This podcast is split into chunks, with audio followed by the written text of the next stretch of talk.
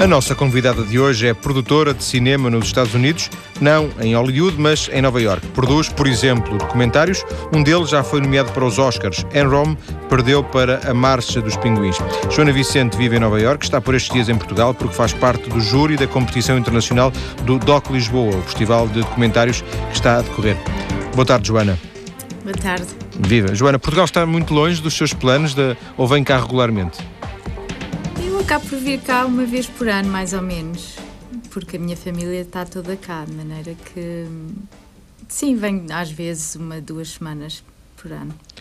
Mas acaba por ser férias, quer dizer, esta, esta ligação que acontece aqui ao cinema com o DOC Lisboa é uma exceção, ou não?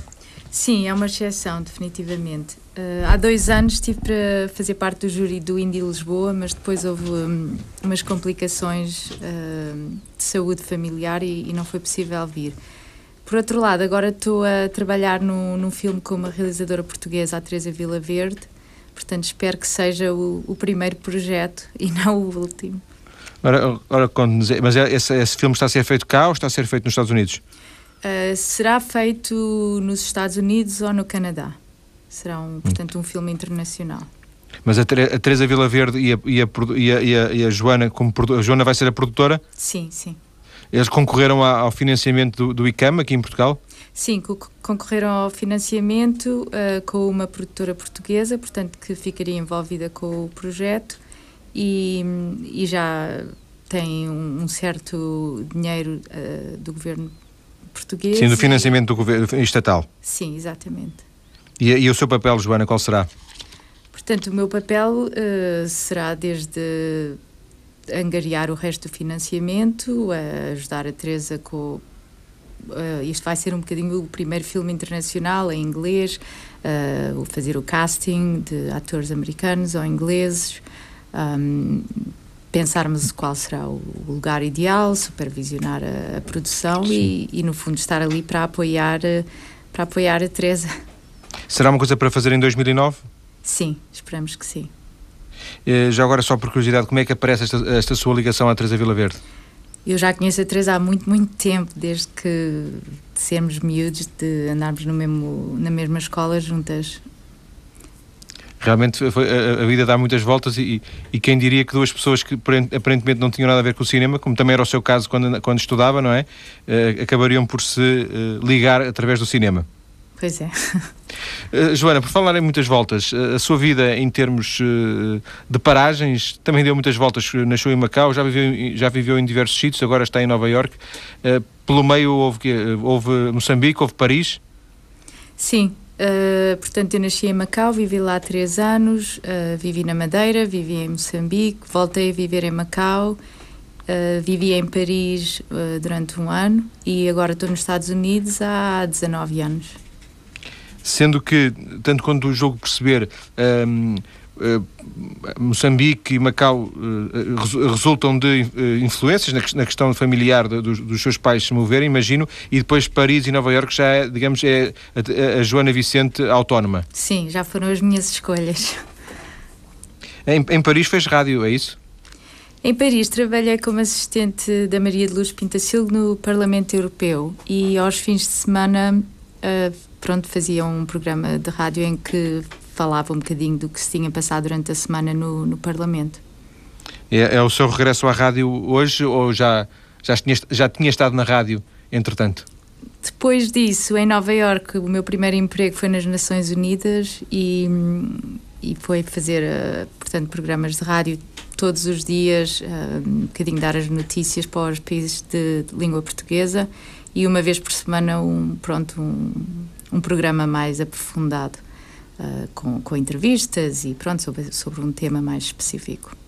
Mas, oh, oh, Joana, quando vai, quando vai trabalhar para Nova Iorque, eh, fazer isto que agora nos diz, trabalhar na ONU e, e fazer informação, eh, já ia com, com, o cinema debaixo do olho ou não?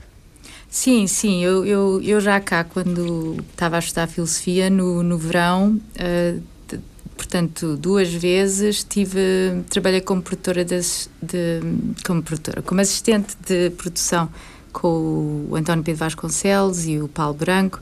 Portanto, eu esse esse bichinho do cinema sempre tive. Uh, mas pronto, depois em Nova York, uh, eventualmente deixei de trabalhar na, na ONU e eu trabalho com o meu marido. De maneira que começámos os dois a, a produzir.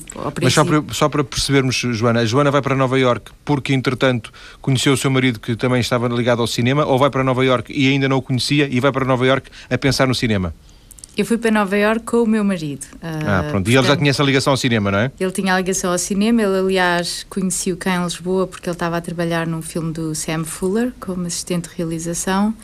E depois, quando vivia em Paris, vivemos os dois juntos lá, que era um bocadinho o, o sítio neutro. E, e depois de termos casado aqui em Portugal, fomos então viver para os Estados Unidos. Portanto, Nova Iorque levou, levou a melhor sobre Lisboa. Sim. Joana, onde é que o cinema surge na sua, primeiro na sua vida? Ou seja, um, faz esses dois trabalhos com António Pedro Vasconcelos, com o Paulo Branco, um, e foi, uma, foi a, o concretizar de um objetivo que porventura seria um sonho que, que teria, ou antes mesmo, enquanto miúda, o cinema já era qualquer coisa de especial? Sim, eu, o cinema foi sempre muito especial para mim e menos no, no sentido de, daquele desejo de ser realizadora e de fazer filmes em Super 8, mas o, o que eu gostava de, de ver, de ver filmes. Eu lembro-me que na altura, uh, depois do 25 de Abril, passou a haver imensos. Uh, uh, como é que se diz? retrospectivas de cinema Sim. americano e na, na, altura foi uma altura um bocadinho complicada, os meus pais estavam divorciados, uh, andava tudo um bocadinho disperso e eu então o que fazia era ir ver filmes para o Palácio, Palácio Foz, uh, Gulbenkian. Uh, e o primeiro, o primeiro passo uh, em que sai, digamos, não, não vou dizer do anonimato, mas em que sai da cadeira do espectador para passar para a cadeira da, de, de, do cinema, é, é esse trabalho com António Pedro Vasconcelos? Sim, esses for, foram os dois primeiros filmes que trabalhei como produtora, como assistente de produção, mas quer dizer, deu-me um, um bocadinho uma ideia do, do processo, mas não, não foi mesmo aí que, que, que decidi que queria, que queria trabalhar em cinema é, e ser produtora. Não, isso não foi suficiente para lhe dizer é isto que eu quero?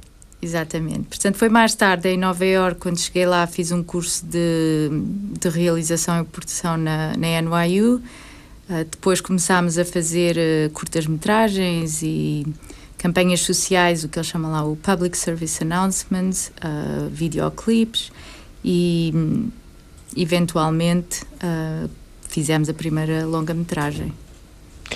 Entretanto, não sei se cá, se já nos Estados Unidos, teve também uma experiência como atriz e outra experiência como realizadora.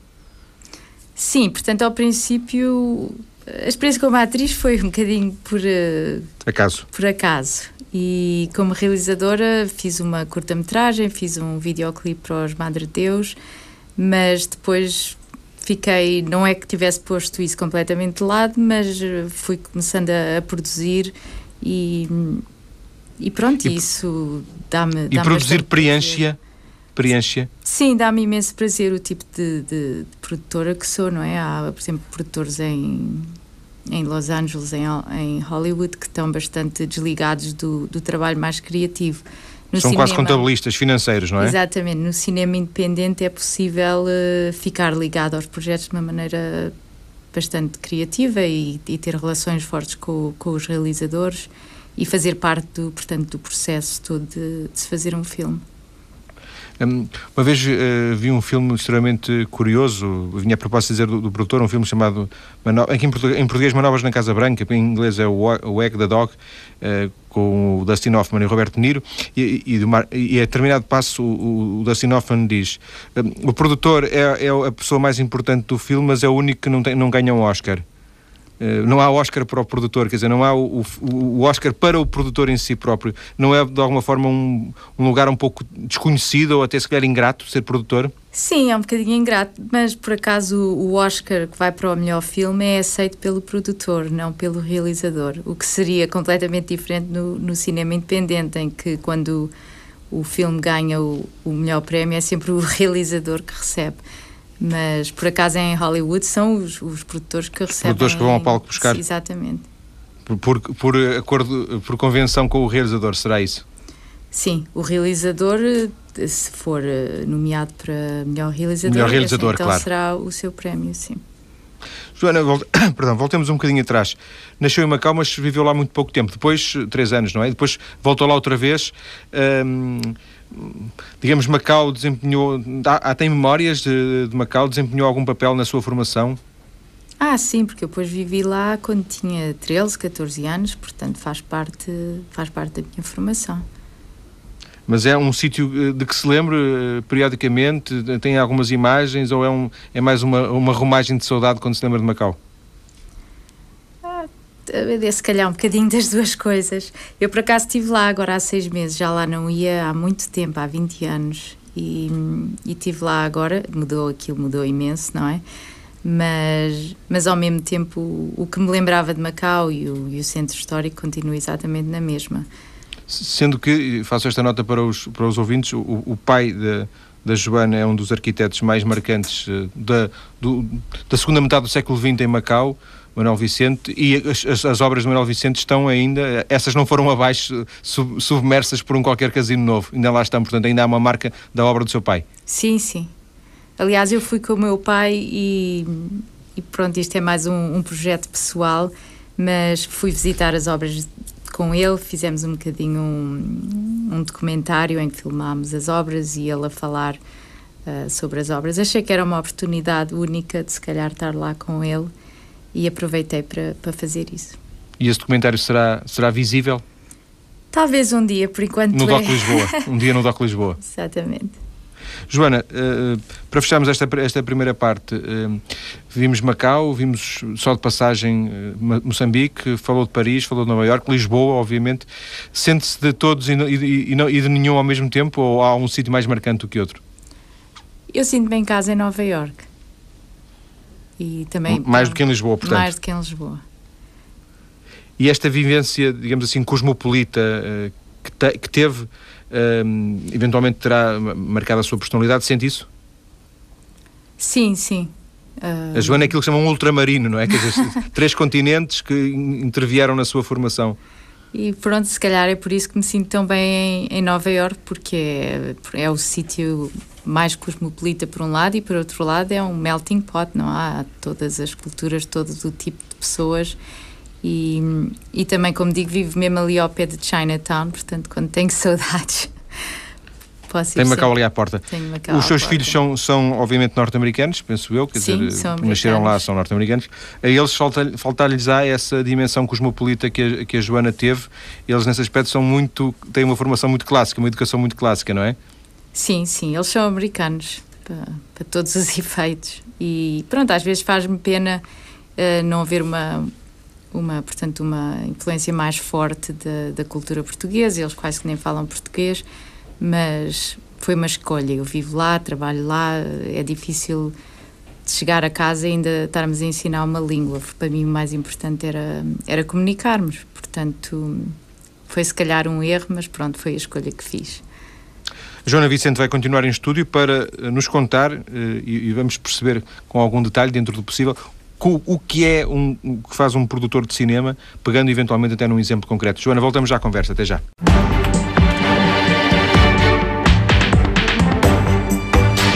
E com Joana Vicente, produtora de cinema em Nova York, nomeada para um Oscar com o documentário sobre a empresa Emron, que entrou em falência depois de vários escândalos e fraudes. Joana, a nomeação mudou alguma coisa para a vossa empresa, a Open City Films? Abriu portas, por exemplo? talvez, né? Ou nem por isso. Quer dizer, foi, o Enron foi, no fundo, o primeiro documentário que nós tínhamos feito e pronto, como realmente correu muito bem. Uh, agora já fizemos mais dois ou três. Temos um, por exemplo, que, que vai mostrar no Doc Lisboa na quinta-feira, que é sobre o Hunter Thompson e que foi feito também pelo mesmo realizador, o Alex Gibney. Mas, portanto, não sente que eh, ao nível da comunidade cinéfila, eh, vocês tenham passado a ser olhados de outra maneira, mais, eh, mais, dar mais importância à vossa empresa? Abrir algumas portas com alguns realizadores, etc. Sim, claro, mas como nós também temos uh, trabalhado com, pronto, com realizadores de certa importância, como o Jim Jarmusch ou o, Hal Hartley, o Steven Soderbergh, o Brian De Palma. Uh, Isto antes já mesmo do, do, do documentário do M-ROM? Alguns, sim, alguns sim. antes. Uh, de qualquer forma, isso, uh, um Oscar é uma coisa que seria importante, não por ter sido nomeado, mas seria importante para ganhar, é isso? Quer dizer, o, o nomear não é tão importante como isso? Estou a tentar perceber. Sim, não, o nomear é claro que é uma honra e, e ganhar, claro que, que, seria o objetivo e, e, e, teria sido ótimo, mas a nível de documentários eu acho que é mais importante para, pronto, para, para a carreira de, das pessoas que fazem documentários e para a frente. No, no nosso caso, em que fazemos uh, documentários e filmes de ficção, se calhar seria mais vantajoso uh, ganhar-se um Oscar num, num filme de ficção. Eu há bocadinho, eh, quando ia falar, na, quando, quando falei na comunidade cinéfila de, em Nova York, ia dizer na indústria, mas eh, por desconhecimento, por ignorância, não sei se se pode falar eh, na costa leste, em, em Nova York, se pode falar de uma indústria de cinema, tal como se pode falar, obviamente, ainda que porventura com menor dimensão, como na costa oeste, como na, na, na, em Hollywood. Há uma indústria do cinema também na costa leste? Portanto, a indústria de cinema está em, em Los Angeles, claro. Uh, portanto, em Nova York há uma comunidade muito forte de, de cinema independente e mesmo uh, as distribuidoras de cinema independente estão em Nova York, são as únicas, mesmo que façam parte de um, de um estúdio, no, por exemplo, no caso da, da Focus. Uh, Features, que é parte da Universal, eles têm, portanto, o, os escritórios em Nova York. Em termos de, de produtores, somos um, um grupo de produtores que temos trabalhado e andado a fazer filmes há 15 anos e que temos até uma relação bastante forte entre nós, temos trabalhado juntos em, em diversos filmes, mas sim, há uma, há uma comunidade de cinema independente. Eu, eu estaria a pensar em indústria, estaria a pensar em, em, em, estúdios, estaria a pensar em um conjunto de empresas que prestam serviços, uma coisa de, mais ou menos organizada, ainda que possa ser pequena, mas mais ou menos organizada. Isso existe? Sim, nesse sentido do cinema independente, sim, existe. Joana, aqui em Portugal, obviamente, e o DOC Lisboa será até uma, uma exceção uh, notável nesse aspecto, mas o, o, e se calhar na Europa também acontece isso, também não sei, mas o documentário tem pouco público, uh, tem pouco mercado. Nos Estados Unidos há um mercado para o documentário? Nem por isso, eu acho que o, o, mercado para o documentário mudou muito com, com os filmes do, do Michael Moore, especialmente. E por um lado, por outro lado, eu acho que algumas das histórias mais interessantes que têm sido contadas nos últimos 10 anos uh, acabam por, uh, por ser uh, documentários. Por outro lado, o que acontece mesmo vendo os filmes no, no festival, e bastantes deles são ótimos e muito bem feitos, Quer dizer, há uma diferença entre o fazer o documentário mais clássico, no sentido clássico, que normalmente seria mostrado em televisão, e um documentário que é feito já com o objetivo de mostrar nos cinemas. E vê-se a diferença quando, quando realmente quando uma pessoa vê os documentários. São mais uh, agressivos, uh, são mais. Uh, populares os, os, os, documentários feitos eh, para mostrar no cinema do que aqueles documentários mais conservadores, mais clássicos que passam na televisão? Sim, sim, há uma responsabilidade quando se conta uma história, portanto, durante uma hora e meia, há uma responsabilidade de levar os espectadores numa certa viagem, de se chegar ao fim e haver uma uma maneira diferente em que vemos as coisas. Eu acho que, que são mais provocativos, né, de ser, num certo sentido. Eu perguntava isto por causa de saber como é que se viabiliza depois uh, financeiramente, em termos de receitas, um documentário.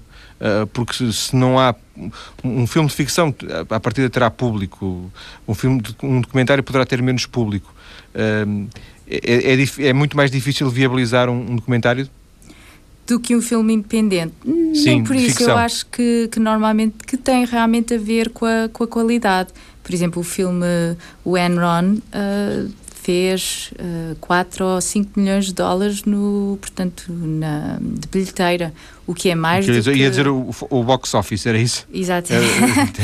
Mas, portanto, é, é, mais, eh, foram mais receitas do que outros filmes independentes que eu tenho estado ligada e que têm tido, pronto, críticas ótimas e que são considerados filmes, uh, alguns deles mesmo de culto do cinema independente e que não fizeram mais do que um milhão, dois milhões de dólares. Portanto, eu acho que depende dos documentários, às vezes depende também da, da, da visibilidade, do dinheiro que é, que é posto uh, por trás da, da campanha, uh, prémios que possa ter ganho em festivais.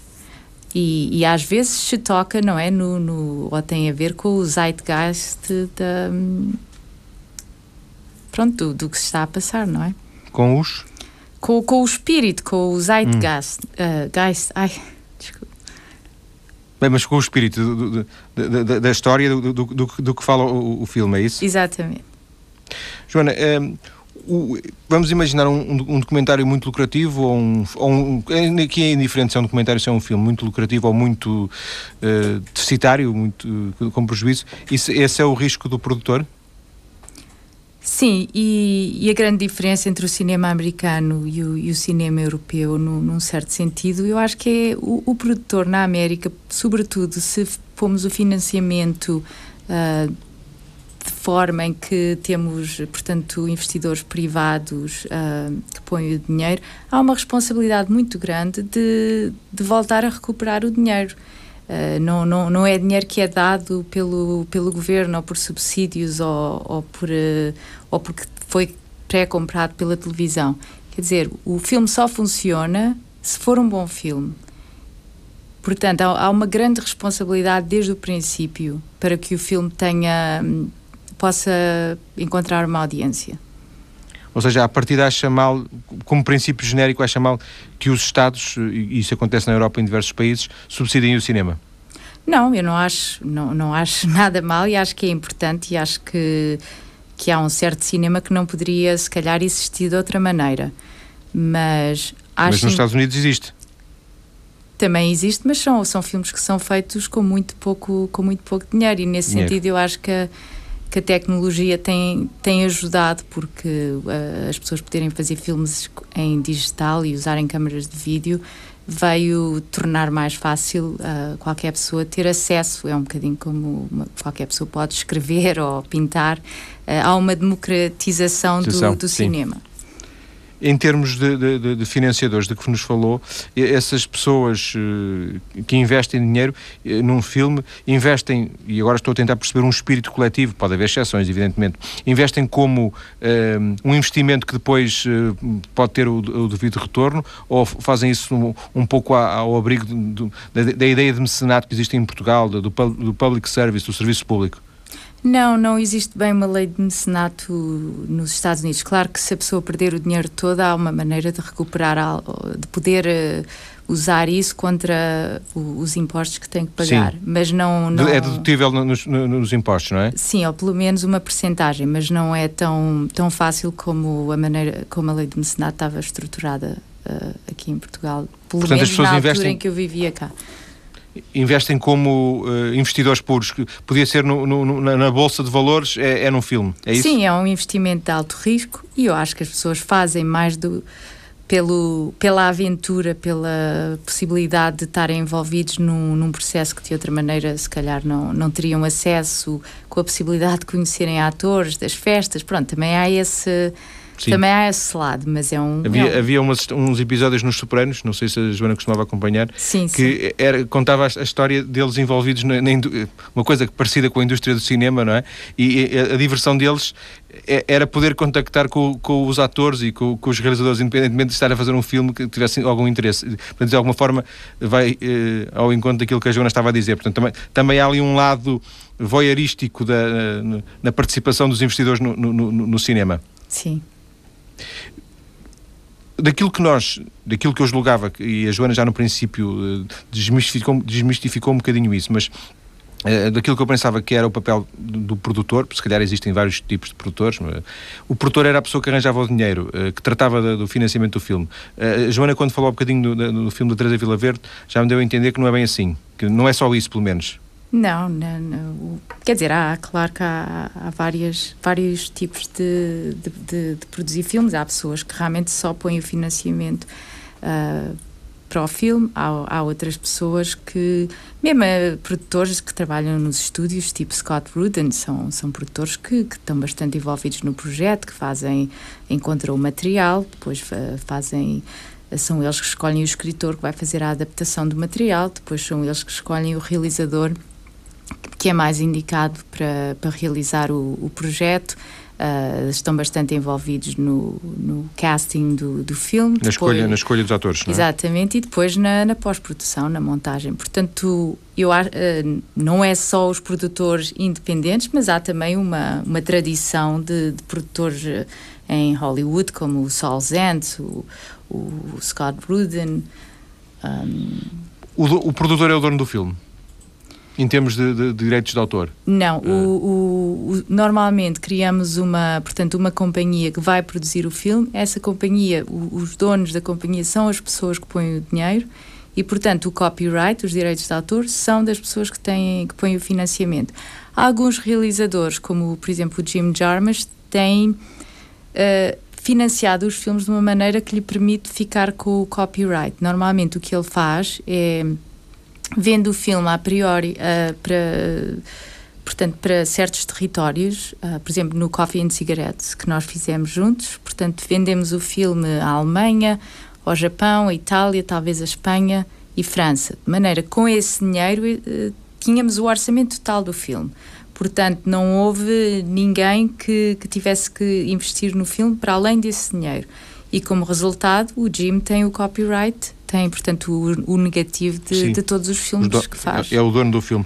É por essa razão que aparecem muitas vezes atores, eh, alguns deles até bastante conhecidos, no cinema e até na televisão, a produzirem eh, o trabalho que eles próprios fazem? É por isso? Uh, eu acho que o Jim é uma exceção e é também por ser o cinema independente, porque mesmo os atores, quando são produtores executivos, primeiro é porque têm um bocadinho mais de controle sobre, sobre o processo do filme.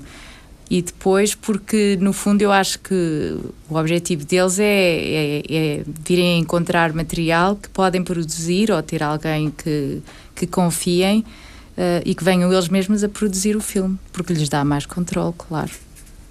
Então, neste caso concreto, a Joana, quando se envolve com um novo projeto, um projeto que, que passe, eh, que, que nasce eh, na vossa empresa, na Open City Films, vocês trabalham desde a escolha uh, dos atores, do realizador, uh, de quem vai escrever a história, até ao, aos próprios financiadores?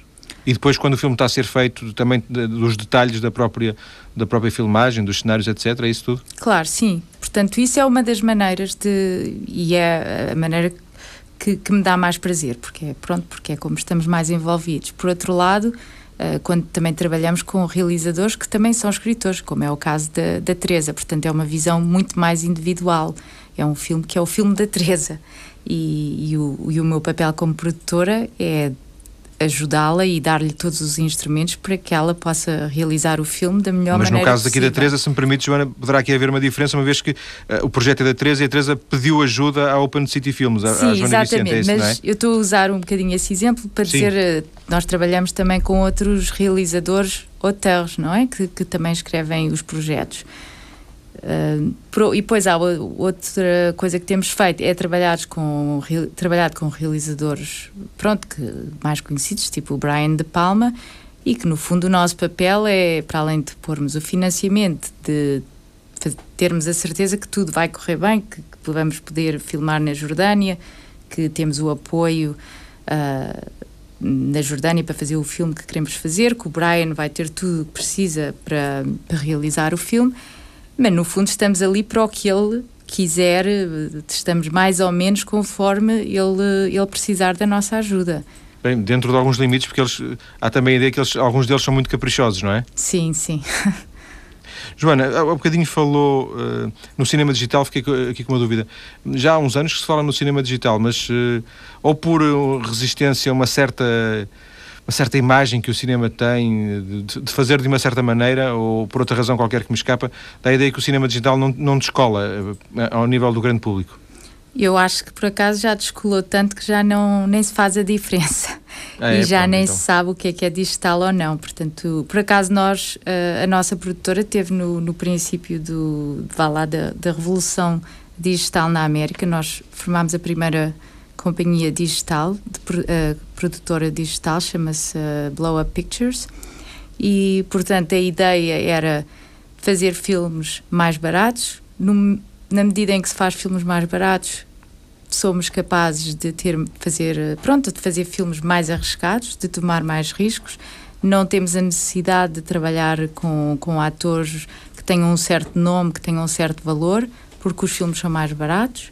E por outro lado, o que dá, ou, ou em termos de, de, de, para os realizadores, eu acho que foi uma grande uh, libertação, porque no fundo, quando se faz um primeiro filme e se estava a usar muito pouco filme e que era é preciso fazer as filmagens Uh, portanto, era tudo uma take, duas takes, não, não havia possibilidade de, de, cobrir a cena de diversos ângulos, não havia a possibilidade de esperar que os atores fizessem o melhor trabalho. De maneira que os filmes tinham imensos handicaps, era, era, é sempre difícil. E eu acho que hoje em dia os, os primeiros filmes são, são melhores, porque porque há mais tempo, porque, porque é possível experimentar mais. Portanto, eu acho que foi, foi há, bastante... Há várias vantagens, há várias vantagens com, com, com o digital no cinema. Exatamente, e hoje em dia, já como a qualidade da alta definição e agora ainda câmaras de, e medium são ainda mais, um, que ainda são melhores que a alta definição, hoje em dia quase que não, não se vê a diferença, portanto não se fala mais uh, da diferença entre o, o filme e o digital. Joana, vamos uh, terminar esta segunda parte e, e, penúltima, temos ainda mais uma parte para conversar. Uh, só lhe queria fazer uma pergunta muito, muito rápida. Uh, é, é, fácil arranjar um, um financiamento para um, um, filme num banco no, ou não, não, se costuma recorrer aos bancos para isso? Não, nunca é fácil arranjar nunca financiamento é fácil. para um filme, nunca é fácil. só podemos recorrer aos bancos na medida em que temos, por exemplo, Uh, temos um, um, agente de vendas internacionais que nos garante que o filme tem um certo valor, que vão vender ao Japão por X, à, à França por Y, e depois fazem um valor mínimo, dizem assim, se as coisas não correrem muito bem, pelo menos podemos fazer 3 milhões de dólares, se as coisas correrem e vai, muito e vai a casa da Joana também hipotecada Mas pronto, com essas estimativas podemos normalmente ir a um banco e eles depois são, podem emprestar, uh, vá lá, 60% do, do, do, do custo total. Do custo total, sim. Joana, vamos então conversar daqui a pouco, uh, continuar a conversa até já.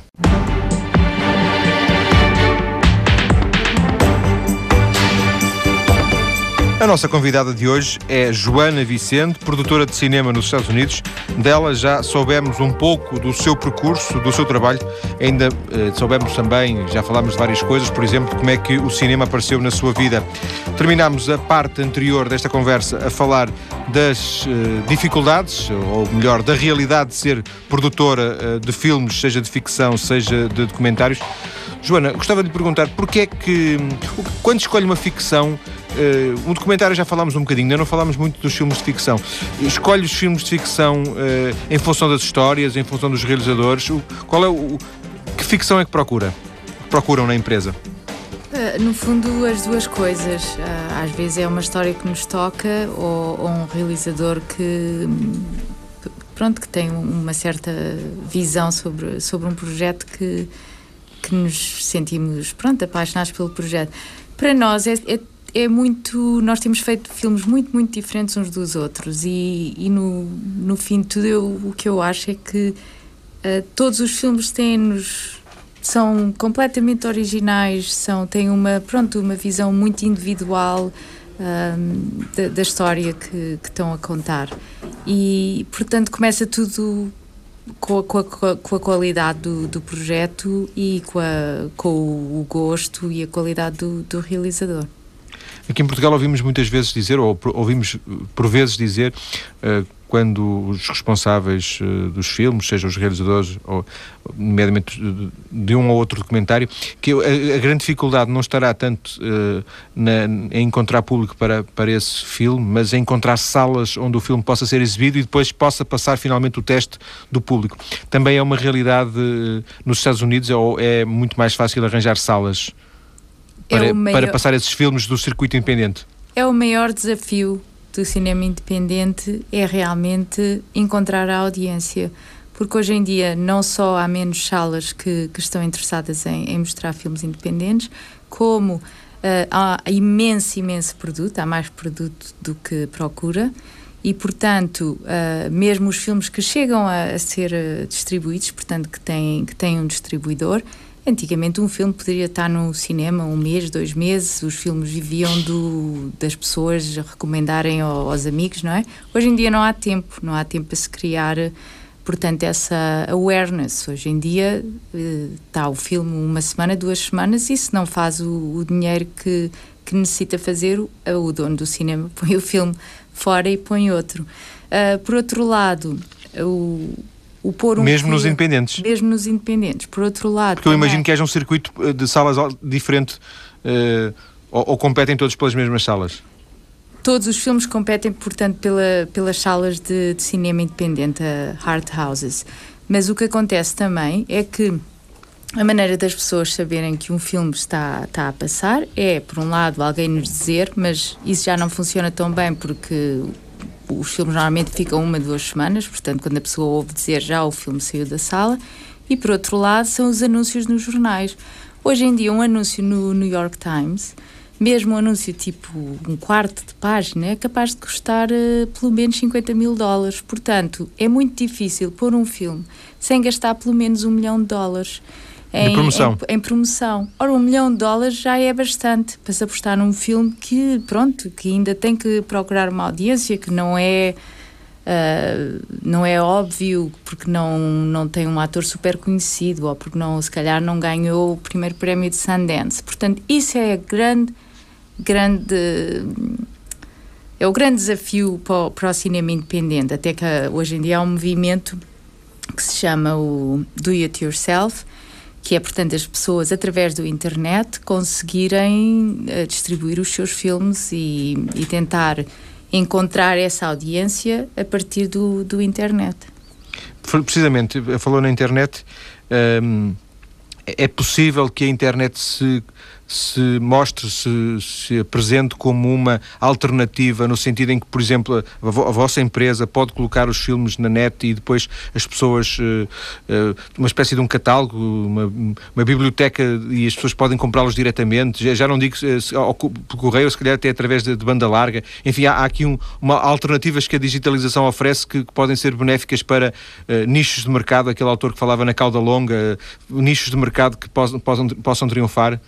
Sim, acho que sim, acho que sim. Mas, uh, quer dizer, no fundo, um filme tem que ser bom, tem que ter qualidade e alguém tem que dizer que o filme tem qualidade. Não é evidente, porque há, há tantos, tantos filmes. Por exemplo, há 3 mil filmes que são submetidos ao Festival de Sundance. Portanto, com, com, com, tanto produto, tem que haver uma certa. alguém que esteja a fazer a seleção. Sim. Seja e desses 3 mil só, só passarão, porventura, 300 ou 30, não sei.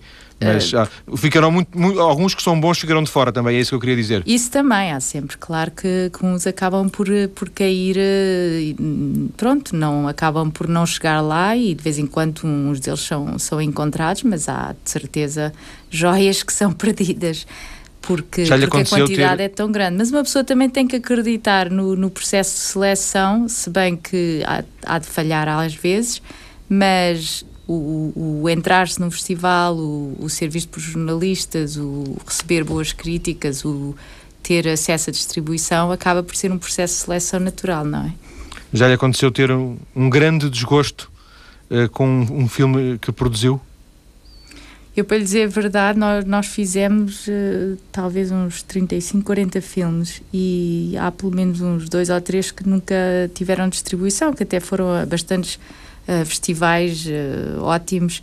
E para lhe dizer a verdade, não, não acho que sejam os nossos melhores filmes, portanto, não. não Fez justiça. Fez justiça. Sim. Falou em festivais já mais do que uma vez, Joana. Um, este circuito dos festivais, e nomeadamente este festival de Sundance, não é assim que se chama? Sim. Este sim. festival é, é em Inglaterra? Não, é, não, é nos Estados Unidos. É nos Estados Unidos. Nos Estados é Unidos. o festival eh, organizado pelo Robert Redford. E este festival, de alguma forma, corresponde, por exemplo, ao, Festival de Cannes para, para, para os grandes êxitos. Este Festival de Sundance é, é, o, é o, digamos, um, um, um, paralelo que se pode estabelecer para os filmes uh, independentes? Sim, é definitivamente o melhor uh, festival de cinema independente no mundo, eu diria. E claro que há erros e claro que há coisas a criticar e que pronto e que há filmes que acabam às vezes não vão a Sundance e até acabam por encontrar sucesso de outra maneira mas eu acho que funciona bastante bem e pronto, hoje em dia como é um bocadinho também começou a ser um mercado e uma vez que as leis do mercado começam a determinar um bocadinho a escolha dos filmes, pronto, há, claro que há compromissos que vão ser feitos, não é? E, e, ir a um festival e ganhar um prémio, isso vende? É, é um marketing que, que tem um reflexo direto ou pode ter e pode não ter? Pode ter e pode não ter. Nós, nós ganhámos Sundance duas vezes. Uma vez com o Welcome to the Dollhouse, do Todd Solondz, e outra vez com um filme filmámos no Vietnã, chamado Three Seasons. E esse filme até ganhou, foi o primeiro filme a ganhar o, o grande prémio e o prémio da audiência ao mesmo tempo. E, e, há outros filmes de amigos meus que ganharam o prémio e que acabaram por fazer 900 dólares na bilheteira. Portanto, que o prémio não foi suficiente para, para que para o pagar filme... o cartaz. Exatamente. Portanto, eu acho que depende. E um, há mais vantagens. Uh, já agora, por curiosidade, antes, antes de fazer esta pergunta que ia fazer, algum dos, já, já passou em Portugal algum dos filmes que fez? Uh, sim, eu acho que eh, definitivamente o, o, último do Brian De Palma, o Redacted, eu acho que cá talvez uh, tenha sido censurado, não, não tenho a certeza de qual foi o. Censurado em português, sim. Sim. Um, o filme do Jim Jarmusch, uh, Coffee and Cigarettes, um, um, filme do Hal Hartley, talvez tenha passado cá, Faye Grimm. Uh, depois fizemos uns filmes mais comerciais que, pronto, até acho que tenham um bocadinho menos de qualidade. Uh, um era um, portanto, um thriller psicológico, o Awake, também acho que passou cá nas salas. Uh, uma comédia romântica também não muito boa, já feita há uns 10 anos, uh, chamado Down to You, também parece que passou cá. Quando e depois essa... a maior parte dos hum. filmes têm sido vendidos, pelo menos acho que existem em, em DVD. A Joana faz essas apreciações assim, este não, foi, não, era, não tinha grande qualidade, este era um bocadinho mais comercial. Este, uh, tem essa consciência no momento em que, fa, em que faz os filmes ou essa consciência surge depois? Surge depois. O que acontece é que normalmente uh, estes filmes que eu tenho feito esse, juízo, a maior parte deles, os que eu digo que são mais comerciais e acabaram por ser, ter menos qualidade, foi pelos compromissos que se tem que fazer uma vez que, que estamos a ser financiados por um estúdio. Quer dizer, temos que os atores têm que, que ser atores uh, conhecidos. Uh, depois, quando temos os atores, temos que ter a noção de qual é, uh, portanto, a audiência, qual é a demografia da audiência que gosta desses atores. Isso o ator teve agora num filme da ação. pronto, temos uma certa pressão que temos que fazer o filme um bocadinho a pensar nesse tipo de audiência.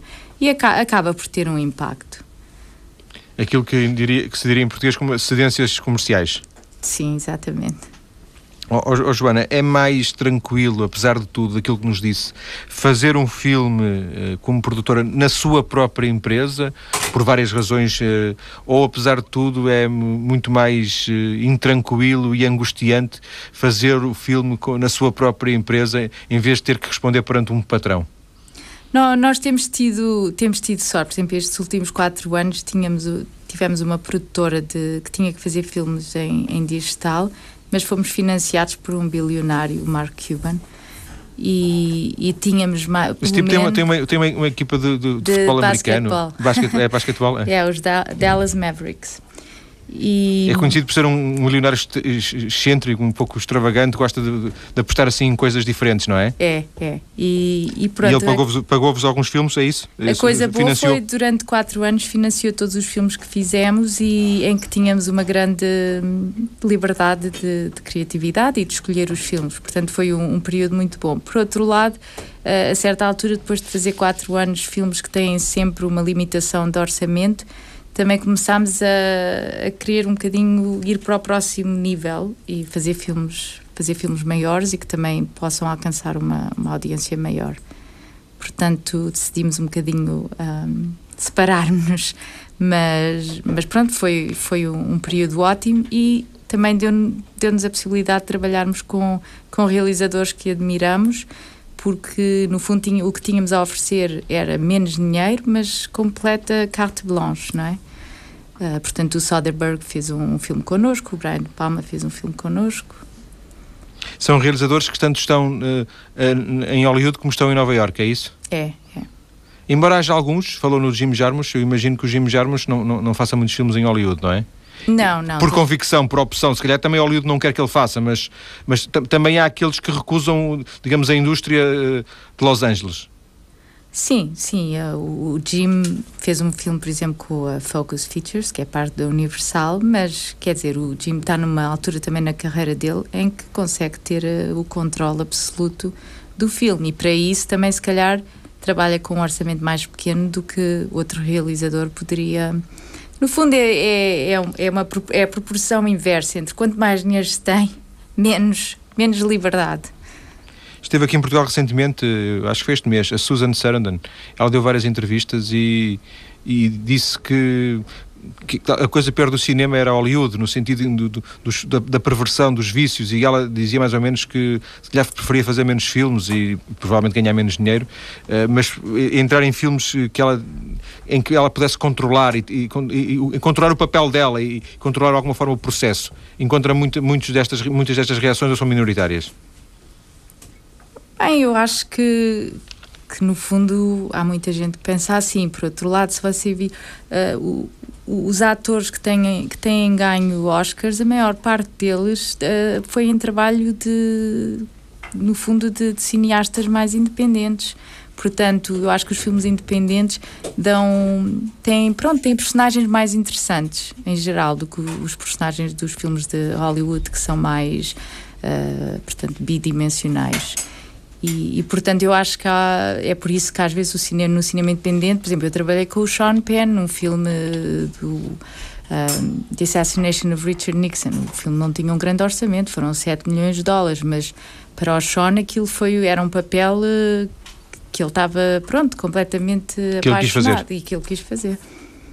Joana, estamos na parte final da nossa conversa, uh, de uma, hora e meia. Uh, uma curiosidade minha, a Joana, já, já se disse aqui no, no início, a Joana é casada com um o outro sócio, digamos, o proprietário da, da, empresa, isso faz com que vocês, eh, de manhã e de noite, falem de cinema e levem, levem para casa o, os problemas dos filmes. E, é, é uma vida dedicada ao, ao, ao cinema ou, ou conseguem fechar a porta ao cinema quando entram em casa? É difícil fechar a porta, mas eh, às vezes é difícil porque são 24 horas, 7 dias por semana. Mas sim, como temos dois filhos, tentamos às vezes criar espaço para, para que o cinema não, não, não, não domine não domine tudo, não é? E os meus filhos, por isso, têm, detestam cinema. Detestam. Eu ia lhe perguntar isso, precisamente. Eles já vivem tão, tão dentro do cinema que, porventura, eh, ganhariam um gosto especial, mas afinal não. Por enquanto não. Pode ser que venha a mudar, mas por enquanto não. Joana está cá no, no, para ver o DOC Lisboa. Vai ficar até quando? Fico até domingo, depois vou a Roma, ao Festival de Roma, vou dar uma masterclass em cinema independente, em, pronto, como produtora independente, e depois volto para Nova York na terça-feira. Vi também, agora a fechar mesmo curiosidade, vi que mantinha alguma ligação curiosa ao Festival de Veneza. Uh, eu, pronto, já tivemos bastantes filmes no, no, no, Festival de Veneza. Ganhámos um prémio lá do Brian De Palma, o filme do, do Brian. Tivemos lá o filme do Jarmusch, uh, o filme do Soderbergh. E, portanto, temos-nos tornado amigos do, do Marco Müller. E, e, aliás, eu e o Marco temos estado a, a falar da possibilidade de se criar um, um centro de, de, cinema digital em Macau. É assim um daqueles planos a, a longo termo. Joana, muito obrigado por esta hora e meia na TSF a falar-nos do seu trabalho, basicamente, mas também um pouco de si e da realidade do cinema, não só nos Estados Unidos, mas, mas sobretudo em Nova Iorque.